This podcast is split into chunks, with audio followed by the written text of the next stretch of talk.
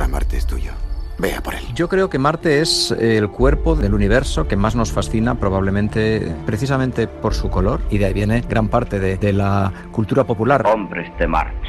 Lo que ha sido una fascinación sin más del observador del cielo se ha convertido en un objeto de investigación científica y ahora, lógicamente, en una de las supuestas para que pueda haber vida en ese planeta tan cercano a nosotros. ¿Qué sabemos de los marcianos? Sabemos que Marte tuvo agua, que Marte fue un planeta que no se parece en nada al Marte que ahora conocemos. Hoy sabemos que ese planeta, ese Marte y esas condiciones realmente fueron compatibles con la vida. Si la hay actualmente, lo que asumimos es que debe estar en el subsuelo. La civilización marciana se ha desarrollado bajo la superficie del planeta rojo. Entonces a lo mejor allí sí que son lugares mejores para poder encontrar vida, vida actual. En Onda Cero. Nuestro mundo desde hoy ya no volverá a ser el mismo. Toma la pastilla roja. En el noveno episodio de la segunda temporada de Toma la pastilla roja, el podcast de ciencia y ficción de Onda Cero, hablamos de Marte de la fascinación del hombre por el planeta rojo del pasado, presente y futuro de la exploración marciana, también de las misiones que hoy coinciden allí y de la búsqueda de vida en nuestro planeta vecino.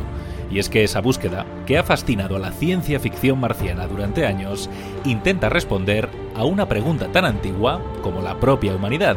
¿Estamos solos en el cosmos? ¿Hay otras personas allí en el universo? Una buena pregunta. ¿Tú qué opinas, eh? No lo sé. Buena respuesta. Lo más importante es que sigáis buscando vuestras propias respuestas. Pero os diré una cosa acerca del universo. Es un sitio muy, muy grande. Más grande de lo que nadie en su vida haya conseguido soñar jamás. ¿Y si solo estamos nosotros? ¿Cuánto espacio desaprovechado? Estamos solos en busca de otras vidas en el cosmos. Es el título del último libro del investigador del Centro de Astrobiología del CSIC, Carlos Briones, con el que ya viajamos, radiofónicamente hablando, a Marte en el último episodio del podcast. En esta entrevista desclasificada, lo que quiero plantearle es la pregunta que su libro intenta clarificar, que no responder. Porque, Carlos, me da la sensación de que esta cuestión, la de si estamos solos, está muy de moda ahora, ¿no? Porque es un buen momento para hacerse esta pregunta. Mira, yo creo que la, la, pregunta de si estamos solos en el universo es probablemente la más antigua que, que, nos hemos hecho, ¿no? La primera vez que los humanos miraron al cielo estrellado, seguro que ya de una u otra forma eh, se lo estaban planteando, porque en una noche, eh, sobre todo en las noches que habría entonces, sin una sola luz que, que eh, dificultara la visión de las estrellas, pues te sientes muy pequeñito y te haces grandes preguntas. Y esa pregunta nos ha ido acompañando durante milenios y se convirtió en una pregunta filosófica ya en la Grecia clásica y luego científica desde el Renacimiento.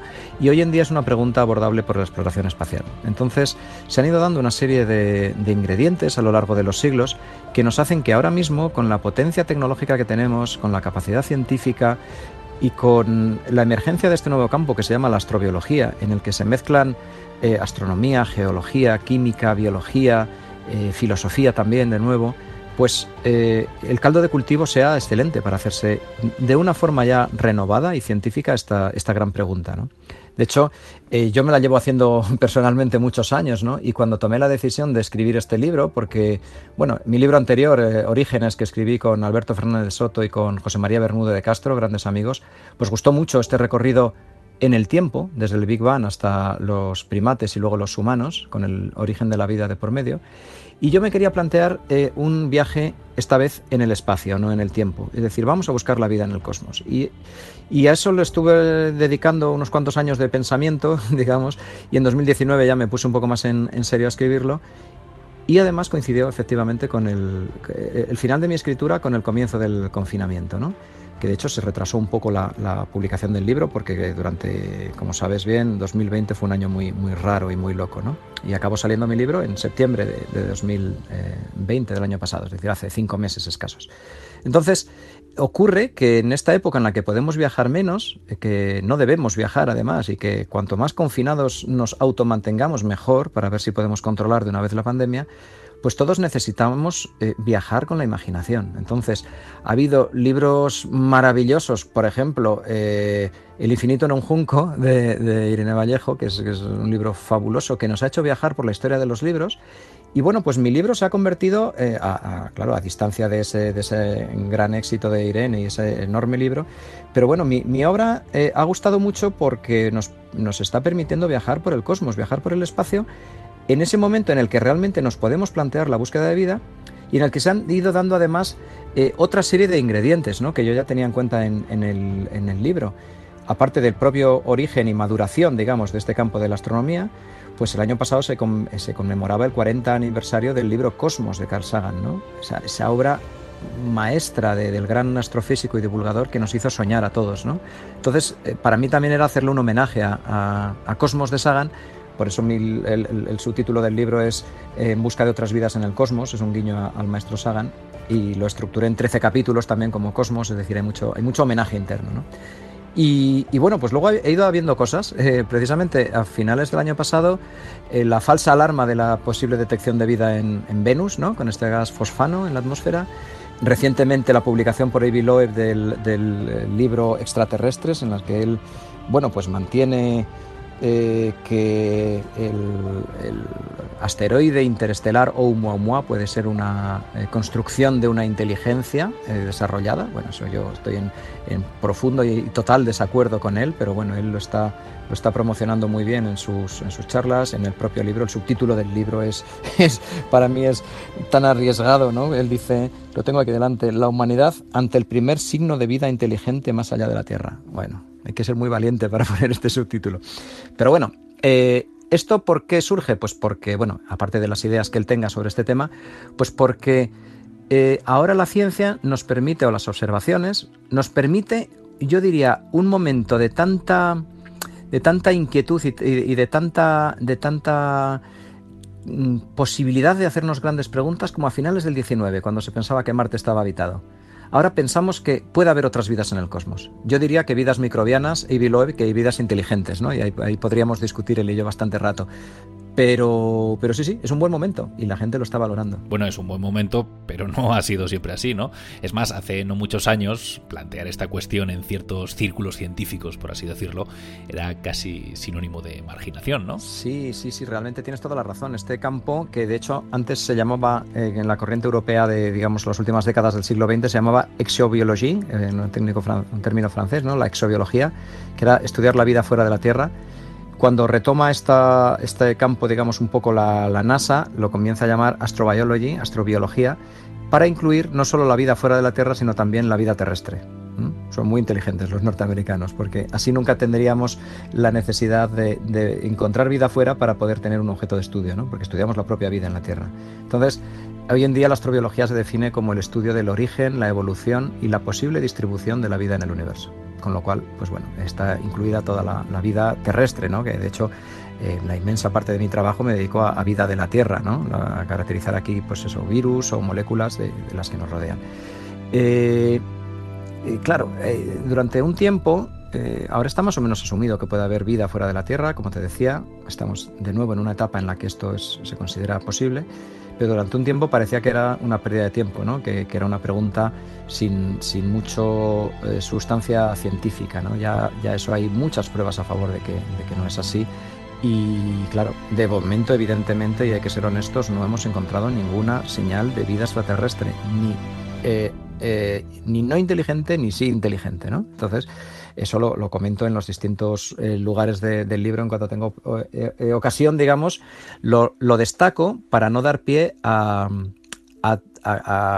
ni a teorías conspiranoicas, ni a pseudociencias, ni a nada, ¿no? O sea, pero lo que sí es cierto es que tenemos mucho armamento científico para estudiarlo y tenemos buenos candidatos para buscar, donde ya se está haciendo el propio Marte y también pues los mundos oceánicos, los satélites que orbitan Júpiter y Saturno y que tienen grandes masas de agua líquida bajo la costra de hielo donde puede haber vida ahora mismo, donde se puede haber originado la vida y puede haber una gran eh, comunidad de, no sé si microorganismos como los de aquí o distintos, pero que puedan estar poblando eh, Europa o Ganímedes, por ponerte un satélite de Júpiter y uno de, Saturno.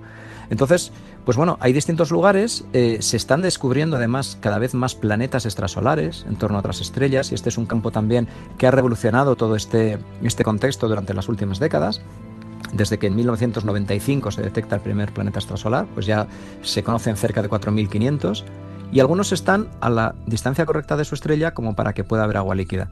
Entonces, las opciones para que haya otras vidas son cada vez mayores. O sea, está soportado científicamente esta, esta vieja aspiración de la búsqueda de vida, ¿no? y en ello estamos. En tu libro, en Estamos solos, no solo hablas de esta vieja aspiración, sino que también haces un repaso muy completo sobre los mundos habitables o potencialmente habitables, ¿no? como, los, como se llaman habitualmente. Esa es otra vieja aspiración del ser humano, ¿no? La de llegar a vivir en otro lugar que no sea la Tierra.